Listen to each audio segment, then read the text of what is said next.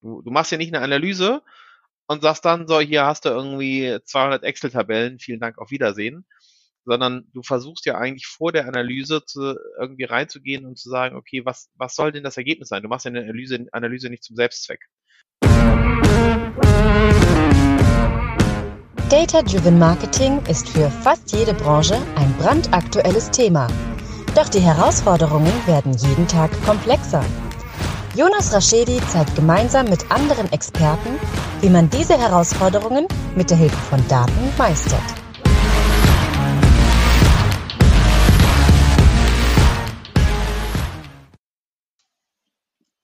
Herzlich willkommen zu My Data is Better Than Yours, der Data Driven Marketing Podcast. Schön, dass ihr wieder eingeschalten habt.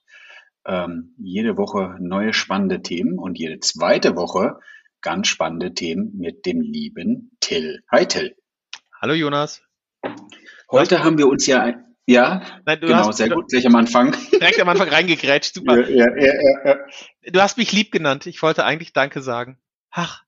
Okay, ja, unser Verhältnis muss ja muss ja, nee, ist ja, oder doch muss ja eigentlich gut sein, weil bedeutet ja, wenn wir jetzt jede zweite Woche miteinander sprechen oder jede Woche miteinander sprechen und jede zweite Woche miteinander aufnehmen, äh, ja, genau. Aber ich habe es jetzt nochmal betont. Okay. Aber ne, das, also, ich, vielleicht wäre das für die Zuhörer spannend, wenn wir uns einfach mal den ganzen äh, Podcast gegeneinander anfeinden.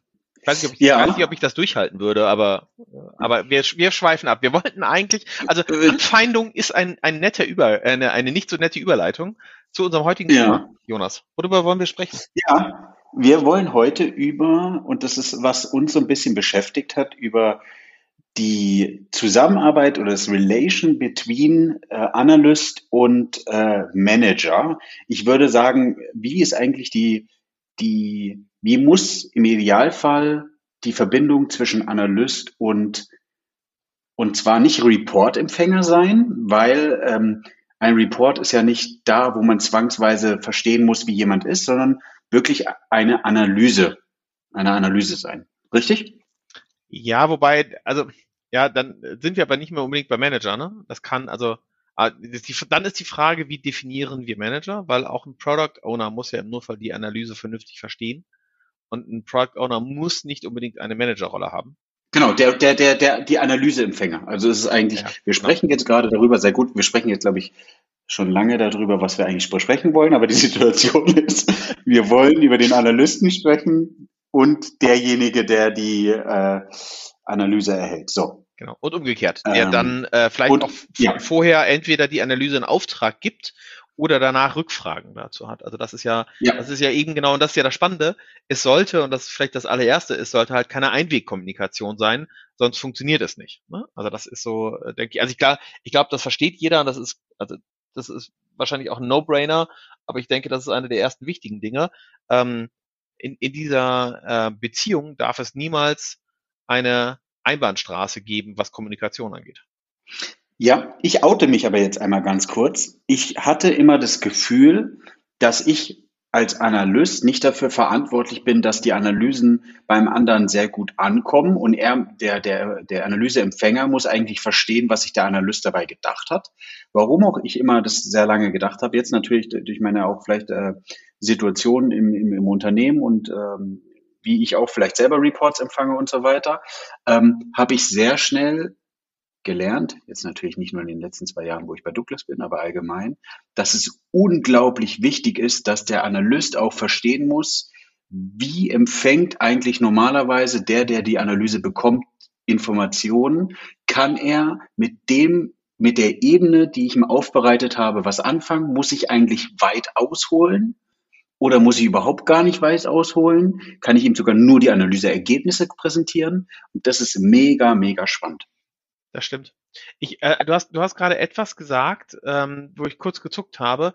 Ähm, du hast gesagt, ähm, ich war immer der Meinung, dass, dass die Analyse bei dem anderen nicht sehr gut ankommen muss. Und das ist schon, also da bin ich jetzt vielleicht irgendwie haarspalterisch, ne? Aber sie muss nicht sehr gut ankommen, weil vielleicht die Analyse zeigt, dass ein Produkt kacke ist. Ähm, und ähm, also schon nicht so gut ist. Verstanden werden. Wir sind, wir sind wieder bei der Kommunikation. Wir sind, wir, genau, ja, wir sind ja, wieder bei der ja. Kommunikation. Ähm, äh, ne, dass man sich natürlich auch gewählt ausdrückt, aber ähm, Nein, dass, dass, dass, dass, dass die Analyse auf der anderen Seite verstanden wird. Und ich glaube, das ist das richtige Wort dafür.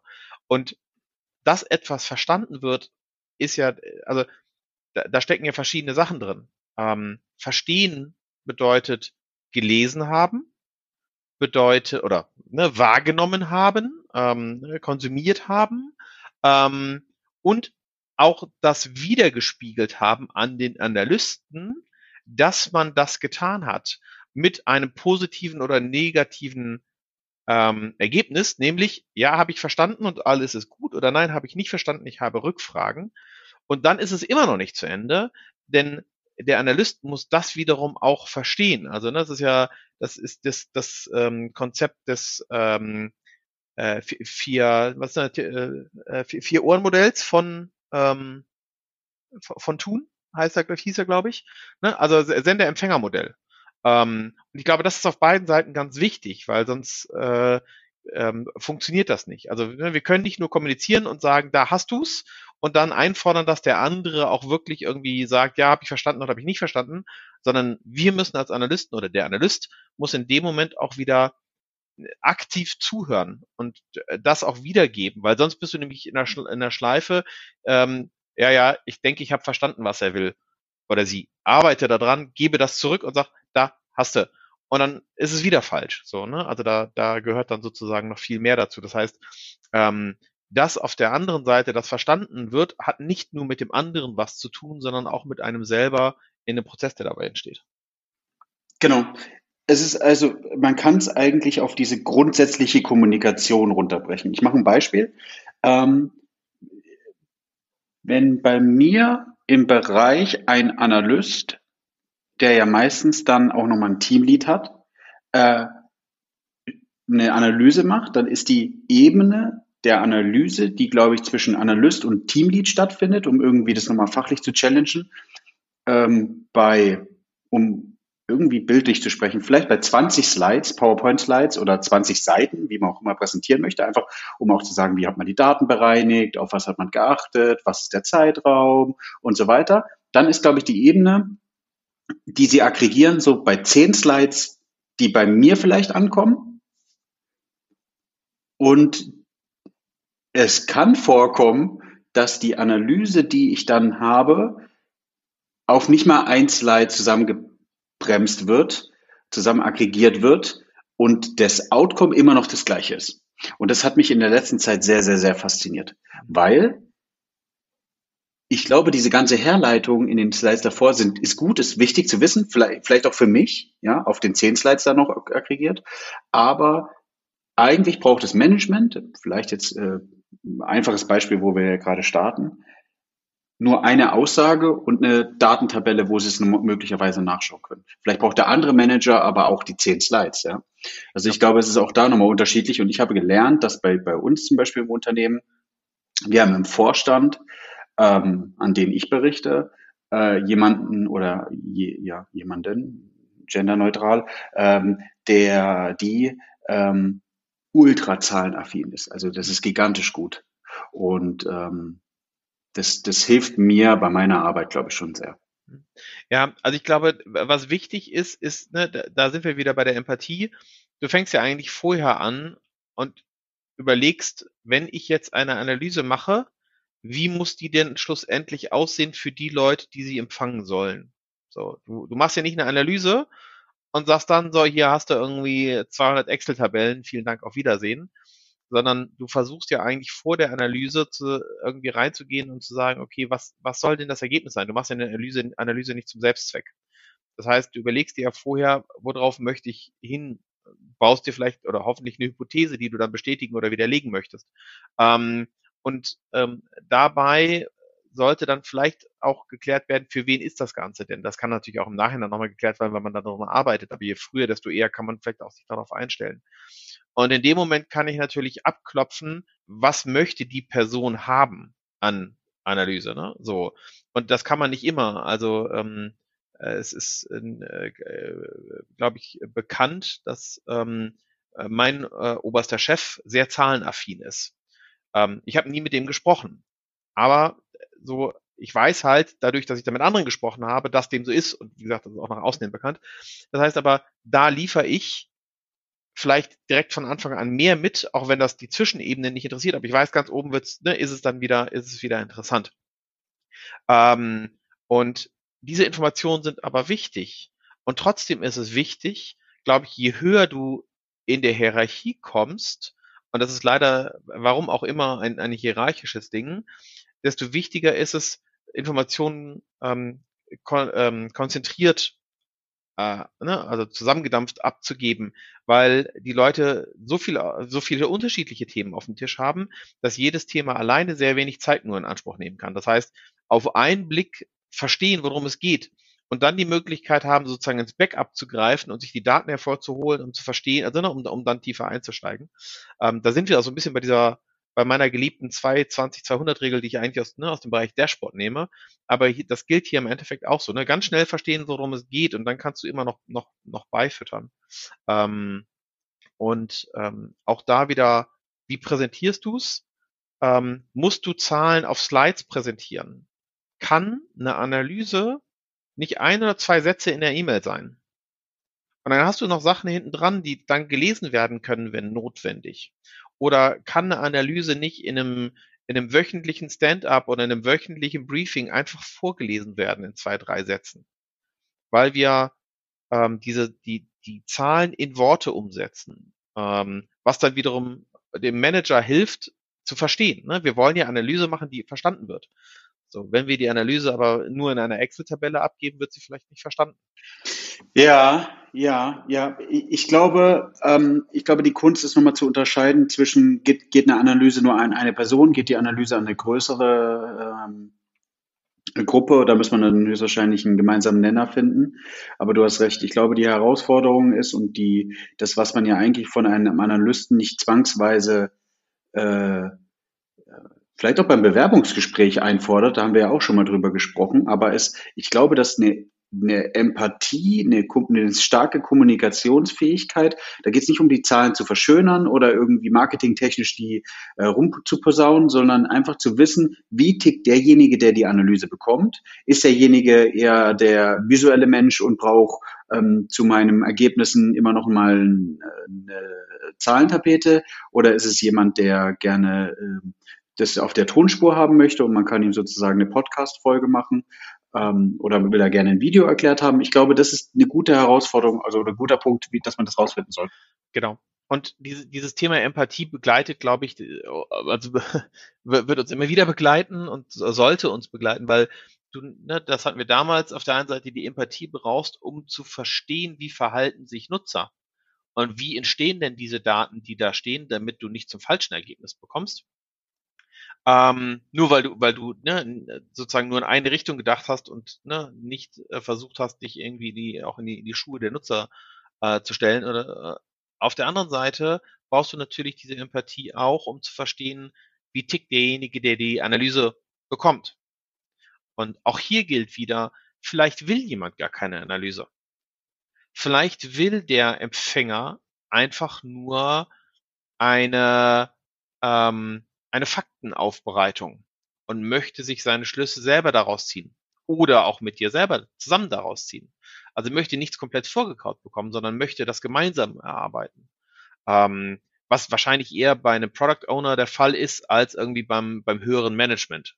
Ne? Aber auch das finde ich ist legitim und sollte man, sollte man dabei bedenken. Ähm, und ähm, ist es schlussendlich die Information, die wir aus der Analyse gewinnen, die wir präsentieren, oder ist es nur die Analyse, die wir präsentieren? Ähm, und gerade, also jetzt ne, mal auf den, auf den Fall von dir gerade, den du besprochen, äh, den du angesprochen hast, ähm, wenn, wenn dein Vorstand zu zahlenaffin ist, ähm, dann kann es ja auch sein, dass man zwar ganz gerne das Ergebnis wissen möchte, aber die Herleitung auch verstehen möchte und dann sogar mit dir darüber sprechen möchte, ob diese Herleitung sinnvoll ist oder was man sonst noch aus dieser Herleitung rausbekommt, was vielleicht bei einem anderen Vorstand nicht der Fall wäre. Ja, ich glaube, was dazu kommt, ist auch, ähm, beide müssen sich so ein bisschen beschnuppern. Ne? Ich glaube, ähm, das ist bei mir bei früheren Projekten aufgefallen, um jetzt nicht beispielsweise nur bei, bei, dem, bei der aktuellen mhm. Situation zu sein. Ähm, die ersten zwei, drei Analysen, da wird noch viel nachgefragt. Das merke ich auch selber, dass ich das auch bei, bei Mitar neuen Mitarbeitern mache. Zu verstehen, hat er an alles gedacht? Hat sie an alles gedacht? Ähm, und dann fängt man plötzlich an, Vertrauen zu fassen und zu sagen, okay, macht Sinn, ich brauche gar nicht mehr so tief reinzubohren, gib mir einfach nur noch die Handlungsempfehlung mit. Mhm. Ja. Ja, ich glaube, das ist auch ein, äh, auch ein, auch ein äh, Miteinander. Vertrauen muss ich, glaube ich, aufbauen. Und ähm, wenn dann Vertrauen da ist, ähm, dann kann ja. man gute Entscheidungen treffen. Genau, also in der Vertrauen brauchst du ja sowieso in, der, in, einem, in, einem, in einem in der Zusammenarbeit innerhalb einer Firma, eines Teams, einer Abteilung, wie auch immer. Ähm, aber ich glaube, das ist hier auch nochmal noch mal ganz wichtig, weil wir vermeintlich über Emotion, emotionslose Dinge sprechen. Ne? Also Daten sind ja erstmal emotionslos. Das sind ja nur Fakten. So. Und wir packen aber mit einer Analyse eine Interpretation zu diesen Zahlen. Und diese Interpretation kann wiederum zu Emotionalität führen. Also so, das sind so, so kleine Beispiele, aber mal, ne, ähm, keine Ahnung, es gibt ein neues Feature auf der Seite, was ein Dropdown beinhaltet. Und die Interpretation aus den Fakten, ähm, die dabei entsteht, ist, dieses Dropdown wird überhaupt nicht äh, gut angenommen von den Nutzern. Das kann aber zu Emotionen führen, weil derjenige, der das erstellt hat oder für den die Analyse ist, aus seiner eigenen Welt heraus Dropdowns toll toll findet und auch nur Leute kennt, die Dropdowns toll toll finden. Und in dem Moment ähm, haben, haben wir ein Problem, dass die, die Analyse mit einer äh, Wahrnehmung desjenigen, der eine Analyse bekommt, miteinander oder also gegeneinander stoßen. Das ist nicht unbedingt ein Problem der Analyse direkt, aber wenn ich sozusagen das Business und die Leute, die das Business machen, verstehe, dann kann ich versuchen, darauf im Vorhinein schon einzugehen oder mich darauf zu wappnen, dass das passieren kann. Und das passiert, glaube ich, häufiger, als, als, als uns lieb ist und auch als uns bewusst ist, weil vielleicht auch nicht jeder äh, Analyseempfänger das direkt mit dir teilt, aber im Notfall im Nachhinein die Analyse wegschmeißt, weil er sie doof findet. So, ne, da sind wir wieder bei äh, viel, es gibt genügend, oder nicht viele, aber es gibt genügend Leute, die ähm, ihr Bauchgefühl dann vielleicht doch nochmal über die Daten stellen. Und das, ne, je datengetriebener ein Unternehmen, äh, je mhm. Daten, wir wollten nicht mehr getrieben sagen, ähm, Je, je, ich finde informiert, Daten informiert. informiert. Danke, genau. Je, Daten informiert, je mehr Daten informiert oder je mit je mehr Daten arbeitend ein Unternehmen ist, desto weniger passiert das wahrscheinlich. Und trotzdem wird es oft genug vorkommen. Und gerade wir als Analysten sollten dem, glaube ich, ähm, Rechnung tragen und auch darauf vorbereiten. Gerade wenn wir wiederum eine Analyse ne, ähm, an jemanden geben und dann gucken, dass, dass die dementsprechend aufgenommen wird. Ähm, das heißt, auch hier gilt, gehört heute gar nicht eigentlich in die Folge, wollten wir, wollten wir, glaube ich, irgendwann anders mal machen. Aber ähm, wenn man als Analyst die Frage bekommt, welche Fortbildung möchtest du machen, kann ich nur ein Kommunikationstraining empfehlen weil das äh, total wichtig ist in, in unserem täglichen Job eigentlich. Ähm, und wir hatten im letzten, letztes Wochenende auf dem Measure Camp North America ähm, die Diskussion darüber, ist eigentlich der Titel ähm, Analyst für uns richtig? Oder müssten wir eigentlich nicht äh, Business Enabler oder Business Driver oder irgendwie so hatten sie es, glaube ich, genannt, ähm, äh, haben. Weil das vielleicht eher in diese Richtung geht. Weil Analyst bezieht uns immer sehr auf das Auseinandernehmen von Zahlen. Das andere führt uns mehr eigentlich dazu, dass wir Change, also dass wir, dass wir eine Veränderung herbeiführen. Und was machen wir denn mit Analysen? Wir, in den meisten Fällen ne, bringen wir Veränderungen herbei. Das bedeutet aber auch, das Skillset, was wir brauchen, ist ein anderes. Das eine ist ein Skillset, wo du Zahlen auseinander nimmst und Statistik kannst und keine Ahnung was. Das andere ist ein Skillset, wie gehst du mit Menschen um, um ihnen Sachen beizubringen, wo du ihnen sagst, das ist gut oder das ist schlecht. Und das ist, das ist dann was ganz anderes. Ja, aber bei der, bei, ich glaube, bei FWI heißen die Leute ja auch Analysten. Also ich weiß, was du meinst, aber mhm. Analysten bedeutet meiner Ansicht nach für mich Informationen zusammentragen, verstehen, äh, interpretieren. Und ja, genau, das ist ja also, den Job, den wir haben. Ja, genau, also ich wollte jetzt auch gar nicht auf diesen, auf diesen Titelding rumreiten. Ich wollte eigentlich nur sagen, wo die Diskussion herkam. Und da, da das finde ich halt aber eigentlich interessant. Welches Skillset brauchen wir denn eigentlich als Analysten, ähm, um, um auch vernünftig unsere Arbeit tun zu können? Und das ist wiederum, ne, wenn du, wenn du als Analyst auch dafür zuständig bist, deine Analyse jemandem vorzutragen oder aufzubereiten, damit jemand anders sie vortragen kann, weil, ne, also, äh, keine Ahnung, deine Analysten, die mit deinen Teamleads zusammenarbeiten, werden ja nicht deinem Vorstand wahrscheinlich die Analyse vortragen, aber sie so aufbereiten, damit du sie wiederum deinem Vorstand äh, vortragen kannst. So.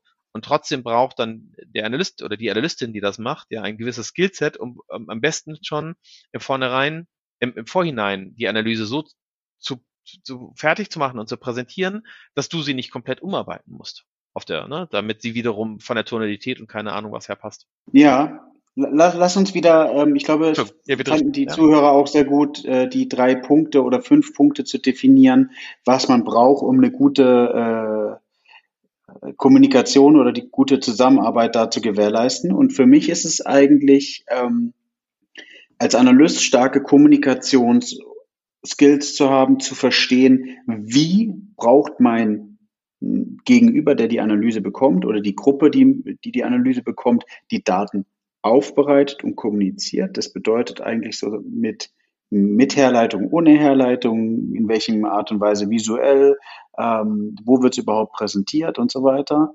Äh, das ist für mich Punkt eins. Das waren einige Punkte unter Punkt eins. Ähm, Punkt, Punkt zwei ist, glaube ich, auch immer das Thema Zeit. Ich glaube, Zeit spielt immer eine große Rolle, wie du was aufbereiten kannst und wie du was nicht aufbereiten kannst. Ähm, das muss immer mit unter Beachtung sein.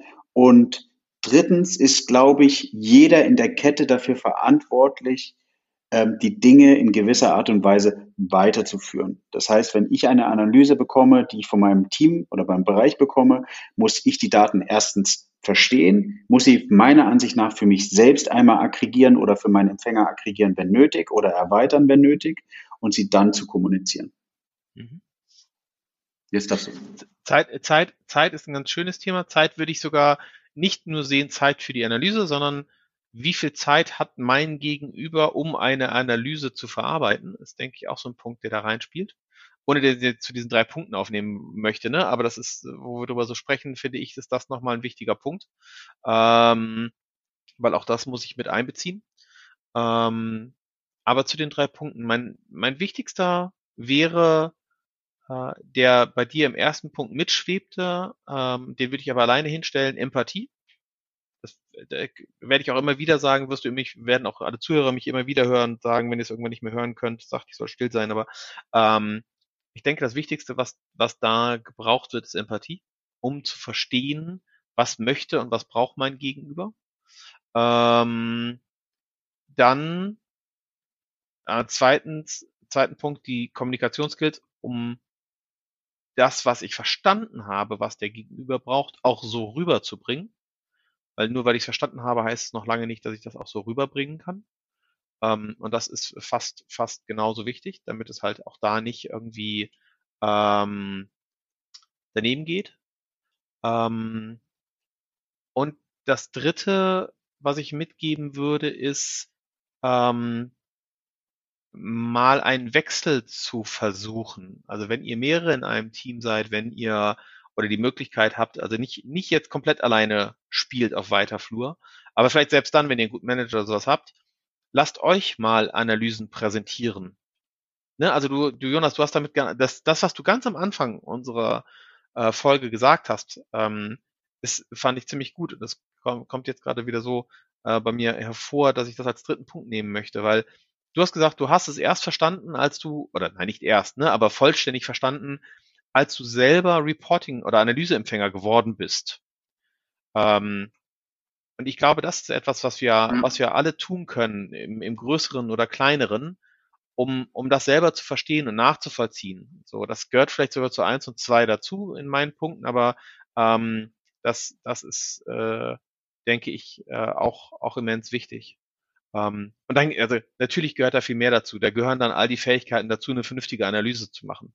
Da gehören äh, die, die Fähigkeiten irgendwie zu, äh, vorher vernünftig die Daten von anderen bekommen, also bei anderen die Fähigkeiten, die Daten vernünftig bekommen haben und so weiter und so fort. Das ist ja, wir, wir nehmen uns ja immer Dinge raus und betrachten sie einzeln, die ja aber immer in, in einem Gesamtzusammenhang zu betrachten sind. Ne? Also die Präsentation einer Analyse an jemanden und wie diese ankommt, hat ja ganz viele Stadien vorher, die vernünftig durchgeführt werden müssen, damit du überhaupt etwas vernünftig an jemanden kommunizieren kannst. Ähm, und ähm, ja, ja, so. Also dementsprechend üben, ähm, auch mit, mit, mit anderen da immer wieder ins Gespräch kommen und versuchen, da auch weiter dran zu arbeiten. Ähm, auch wenn man das Gefühl hat, dass die, dass die eigenen Analysen von dem Gegenüber nicht ernst genommen werden oder nicht angenommen werden oder sich auch nicht, nicht zu schade sein, nachzufragen auf der Gegenseite und zu sagen, okay, was kann ich besser machen? Wie kann das besser für dich aussehen? Was brauchst du, um damit vernünftig arbeiten zu können. Und dann möchte ich als letztes eine Frage aufbringen, die wir vielleicht in einer der nächsten Folgen dann mal diskutieren können, ist, muss das der Analystin eigentlich tun? Oder muss das vielleicht nicht eigentlich der Product Owner tun? Weil wir als Analysten irgendwann dazu übergehen, mit einem vernünftigen Self-Service unsere Product Owner so zu enablen, dass sie das selber tun können. Und wir nur noch als beratende Rolle daneben stehen. Aber darüber können wir eine ganze eigene Folge machen. Vielen, vielen Dank. Ich glaube, es war eine spannende Folge. Ich hoffe, die Teilnehmer könnten oder die Zuhörer könnten was mitnehmen. Ich hoffe, das ist eine spannende Folge. War mir jetzt Spaß gemacht, wie immer, Jonas. Ja, ja. mir auch. Also dann vielen Dank an die Zuhörer. Genau, danke. Bis in zwei Wochen. Mehr vom Podcast? Abonniere My Data is Better Than Yours und bewerte ihn gerne.